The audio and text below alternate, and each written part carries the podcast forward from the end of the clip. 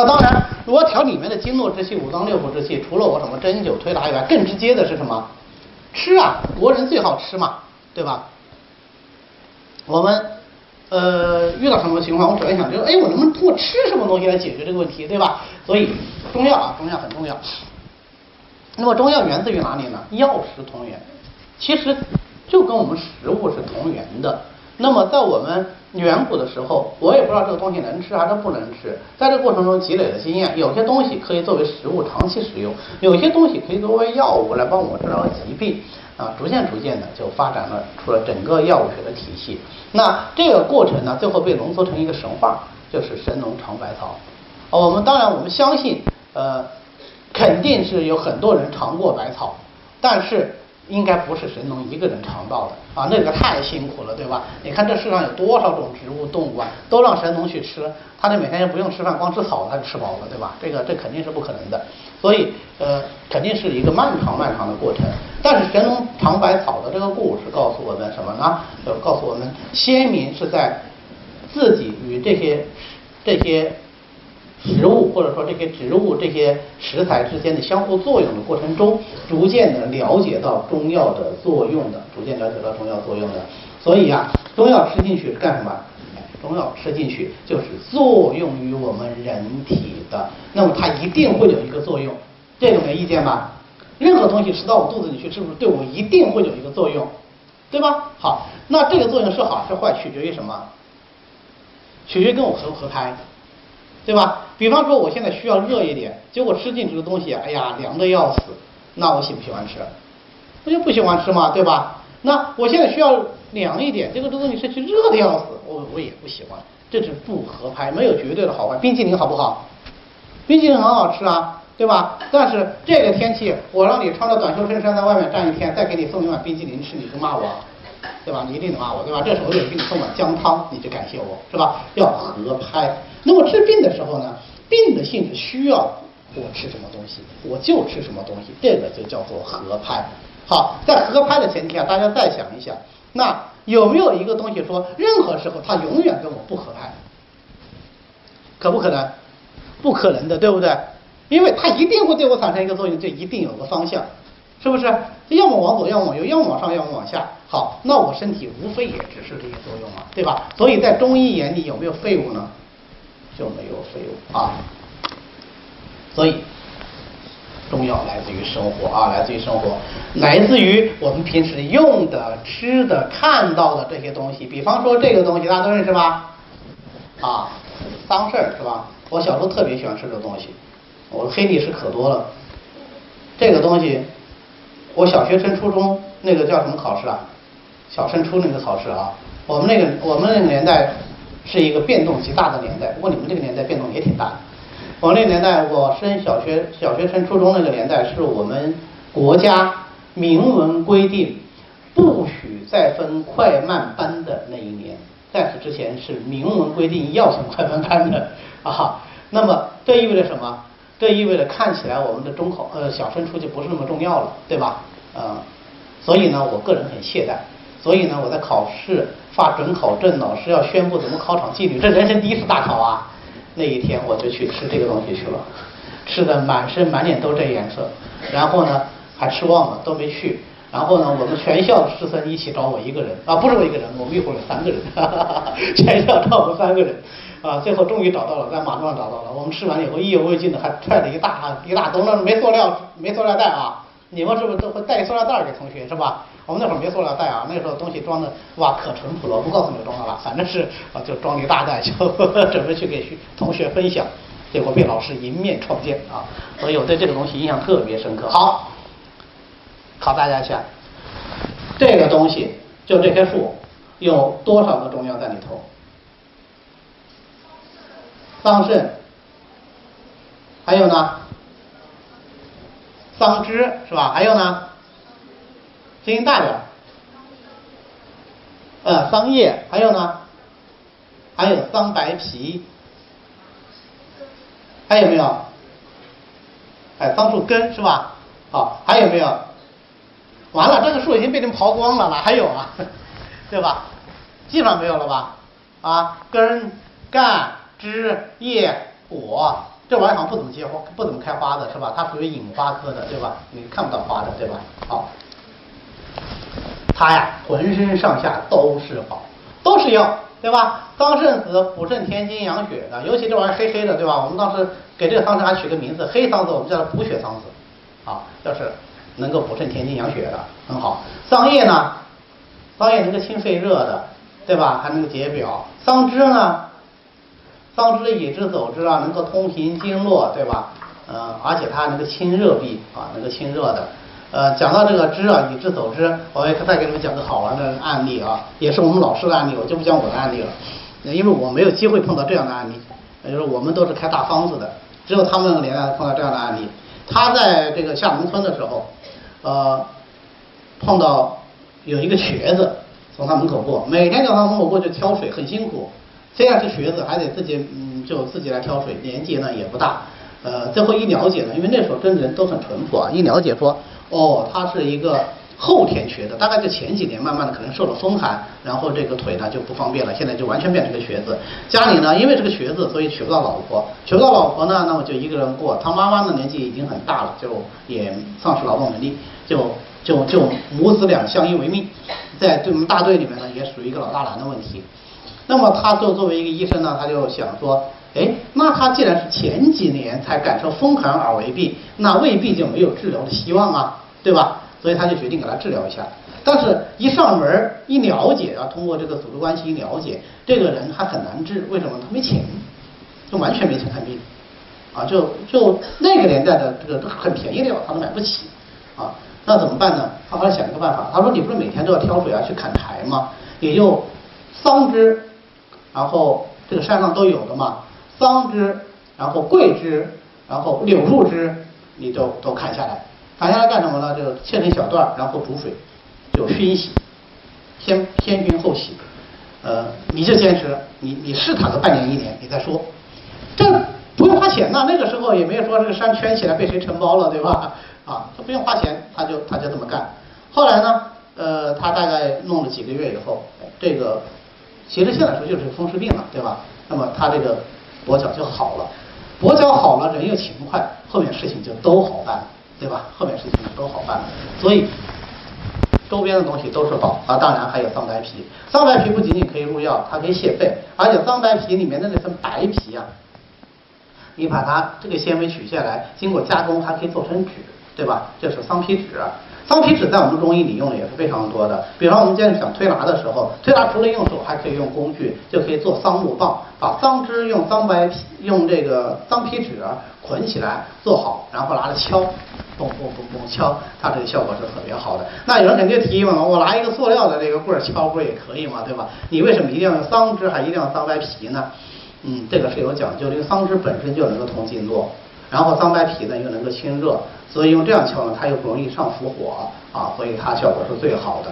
桑白皮敲跟塑料棒敲效果是完全不一样的。我相信一定有人会心存疑虑，不要心存疑虑。身为吃货的你很容易理解，知道吗？用树枝烤出来的肉和用电烤出来的肉味道是不一样的。好吧，我知道你们挺可怜的，也没吃过树枝烤出来的肉是吧？都是吃电烤出来的肉。下次啊，下次到那个相对原始落后一点地方去尝一下那种，尤其是用柳树枝、红柳枝这种烤出来的那个羊肉，那也跟你那个，这个你们学校那个烧烤那那串儿那完全不是一个味道啊，那香多了啊。还有那个熏肉，我们这边熏出来的熏肉，跟为什么跟湖南熏出来熏肉、跟云贵高原熏出来熏肉味道完全不一样啊？肉都是一样的肉。当然佐料有不一样，最关键熏制的时候用的木头是不一样的。你是用松树熏出来的，还是用樟木熏出来的，还是用别的木熏出来的，是完全不一样的。啊，好吧，这个只有对有经验的吃货才能讲，你们如果不是吃货的话就很难理解了。其实这样的宝贝还很多，像像像像桑树这样的，比方荷花，荷花能入药的有哪些啊？首先结的这个果是吧？莲蓬是吧？然后莲子，然后呃开的这个花花心，莲花瓣也可以入药，花瓣也可以入药。好，然后就是底下的藕，藕最后中间的藕节，然后上面的荷叶，然后中间的荷梗儿。所以中国人真的好残忍，这个荷花没剩啥玩意儿了，对吧？啊，活生生一个哪吒被我吃完了，这个很恐怖啊。呃，这样的植物蛮多的，还有桃，桃桃子，这桃实，对吧？桃子可好了。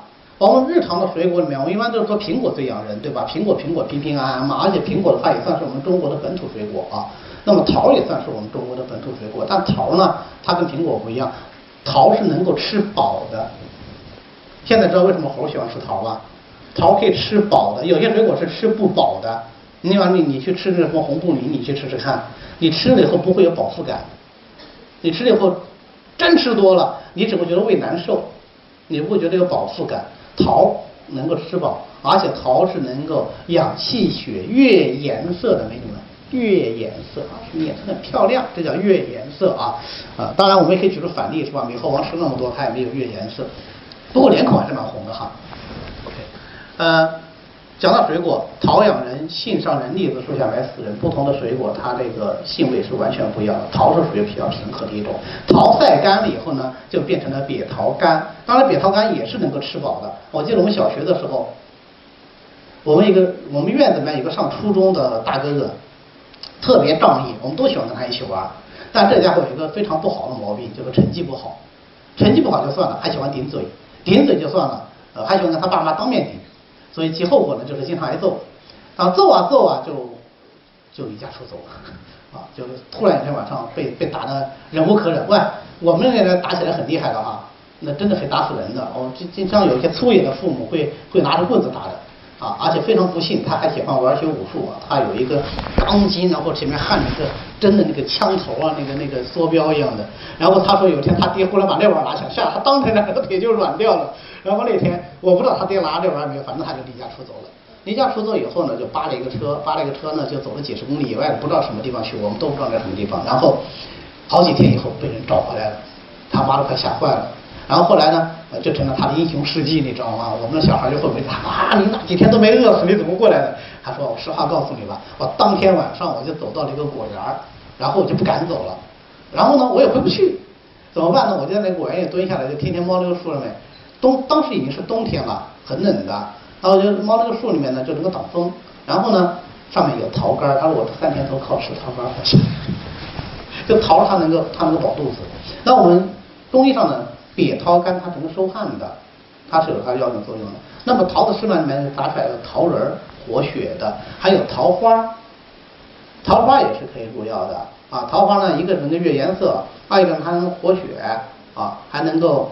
特别好玩，据说还能够打结石啊！还有桃胶，桃胶咱们杭州人吃的对吧？你到那个老那个不是老家就老也不是老干妈，外婆家，外婆家里面有一个糖水桃胶，对吧？有这么有有这道菜的。我们前年我负责一个项目，就是那个药膳治疗肝郁石林，然后这个项目最后做药膳嘛，就吃的东西叫药膳嘛，对吧？然后最后做项目汇报了，请全国各地的专家过来。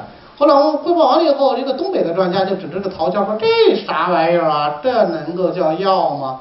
我说：“老师，这不是药，这是吃的。”他说：“桃胶能吃？什么是桃胶？说桃胶就是那个桃树上树干流出来那个汁液，对吧？最后凝结出来这个东西，透明的、软软的、Q Q 的，对吧？你说下来，然后一做，可好吃了。”他说：“啊，这东西能吃？”这东西能够写上去吗？就说不能写到这个，就是我们这个文件里面。我真能吃，明天晚上不走了，我就带你去外婆家，我给你点个糖水桃胶。啊，就是各个地域不一样，对吧？这都能入药。哎，橘子，橘子更不用说了，这个橘子就很好吃，对吧？还有陈皮，就是橘皮，放久了就是陈皮。如果不放久，新鲜的叫橘皮，对吧？或者新会皮。然后橘子上面那个络，橘络，橘子里面的核，橘核。对，我每次吃橘子肉，在想哈。这橘核它都从垃圾桶里刨出来再收回去，它得多累啊！后来我才知道，我长大以后才知道，其实不是的，人家生产橘核的厂商根本这个橘子就是不吃的，他只拿橘核，只要橘核，都就不要不要这个橘子，橘子就就浪费掉了。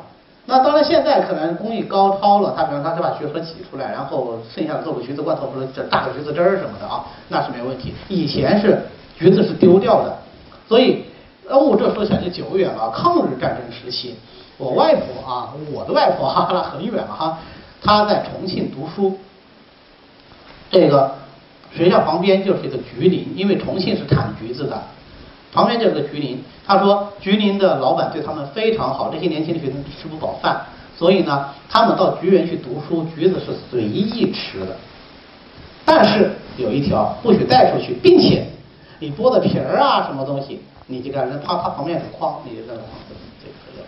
他真正要的就是这个橘皮和橘络，橘子他们根本就当废物扔的。那这样的话能养活一批人也不错，啊，是这样子，就特别特别逗啊。所以你看，荷花、桃、橘、桑葚，我们还能想到很多很多东西，他们都浑身是宝。现在问题来了，是他们都是宝，还是什么其他的原因导致我们在用它？我们之所以能把它浑身都用到，真实的原因是什么？啊？最重要的原因是什么？哪个人告诉我？考验智慧的时候到了。真实原因绝对让你大跌眼镜。真实的原因是因为我们容易获取，明白吗？它就是我房前屋后的东西。在一个物资相对匮乏的年代，人类几千年都是物资相对匮乏的年代，我们对每一个物件都会物尽其用。我一开始以为这是中医的特色，就是我们中医认为没有东西是废物，所以我们把它变废为宝，对吧？我后来发觉，对于这些东西还真不是这样。每个民族都能变废为宝。我以前觉得土豆很难吃啊，就只能红烧土豆，对吧？土豆特难吃。我到德国去待了三个月。我就发觉哇，那德国人把这个土豆啊，真是玩到了巅峰状态啊！就是各种土豆做法，味道都特别好吃。他煮土豆，土豆片儿，打土豆，土豆丝儿，土豆泥。我土豆泥那玩意儿，我看起来国内土豆里我都不吃的，那叫什么东西啊？那太恶心了，对吧？他们就做特别好吃。后来我就问他们，我说你们怎么能把土豆做的这么好吃呢？他说因为我们只有土豆，就就这么简单啊，因为我们只有土豆。后来前段时间我到西双版纳去，我跟推荐一个景点，就西双版纳的这个植物中科院植物园，它是一个科研机构，但是呢，同时也是个旅游景点。我们进去以后呢，跟我们那个导游啊，他是个傣族，本身就是个傣族人，然后呢又接受了系统的科学训练，呃，是专门给他们那个小孩做夏令营来做导游的。结果那天我们走了运，正 好碰到这个导游，他就讲这棵树上开花的时候，这个花是我们傣家人做什么东西吃的。这个树它的枝是我们傣家人怎么吃的？那个树是我们傣家人劈开可以喝水的。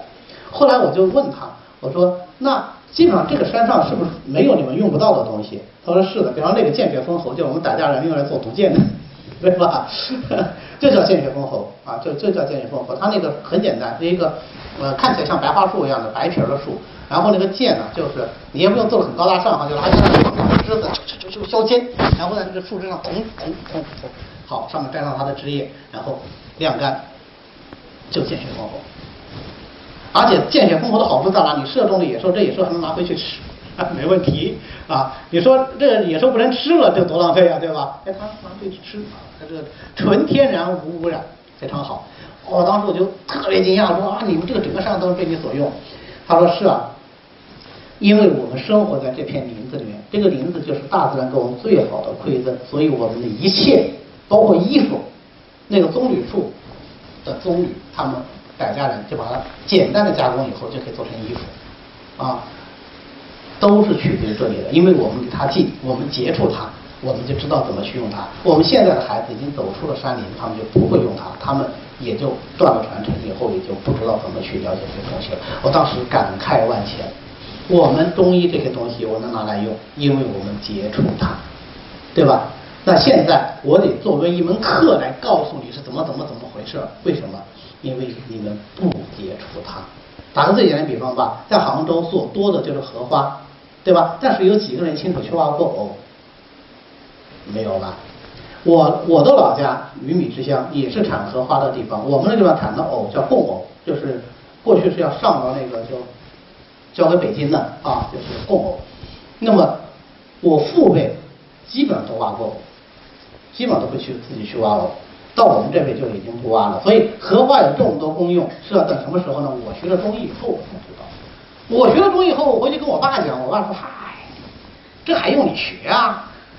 是吧？”他说，我说，哎，我告诉你，那个藕节不要丢了。回去我妈不是做菜吗？这这个藕啊，我们湖北人喜欢炖藕汤啊，对吧？大家都知道啊，武汉的藕汤很好吃的，对吧？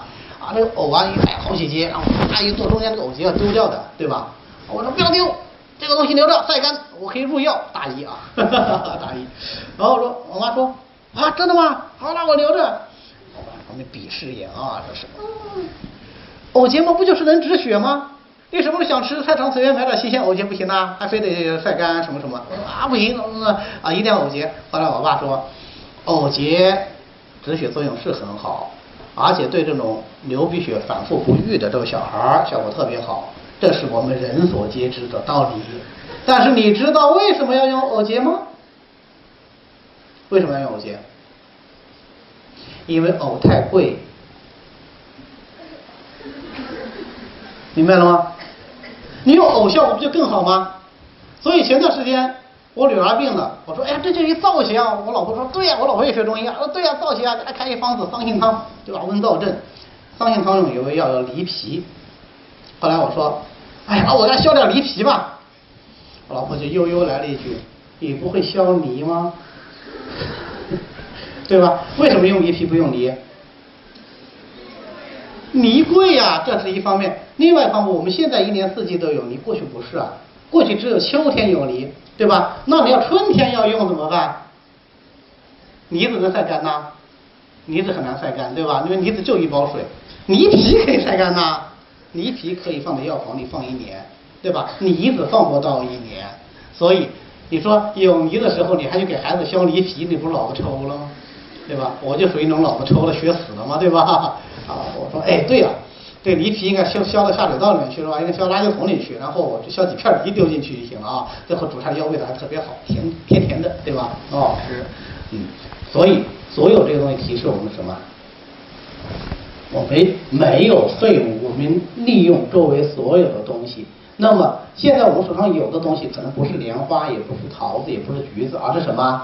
而是各式各样医院已有的饮片和药材，我们就要灵活的用它；而是各种什么中成药，我们可以灵活的使用它；甚至于是一些西药，我们也可以灵活的使用它。比如说，有一个中西汇同学派的代表人物叫张锡纯，他是河北盐山人，他就创了一个方子叫阿司匹林石膏汤。呃，我们知道白虎汤是用来清。气分大热的效果特别好，但是他说，哎呀，白虎汤力量是很强，但还有个东西力量也很强啊，就是阿司匹林。所以把阿司匹林和白虎汤合在一起，他组了一个方啊，当然有加减，最后就变成了阿司匹林石膏汤，退热效果特别好。然后这个阿司匹林石膏汤呢，它又来用来谈话来治什么？阿司匹林对于西医来说只是解热镇痛药，对吧？它来治什么？它拿来治梅毒。哎，他说效果特别好啊，但是他不能明目张胆的用，为什么呢？因为往往那些治梅毒人都住在西医院里面，都要悄悄的用，然后就记下来，啊，你们有空去看一下《李学中东三期》，它就有这样的记录。所以我们关键点在于什么？要灵活运用，甚至。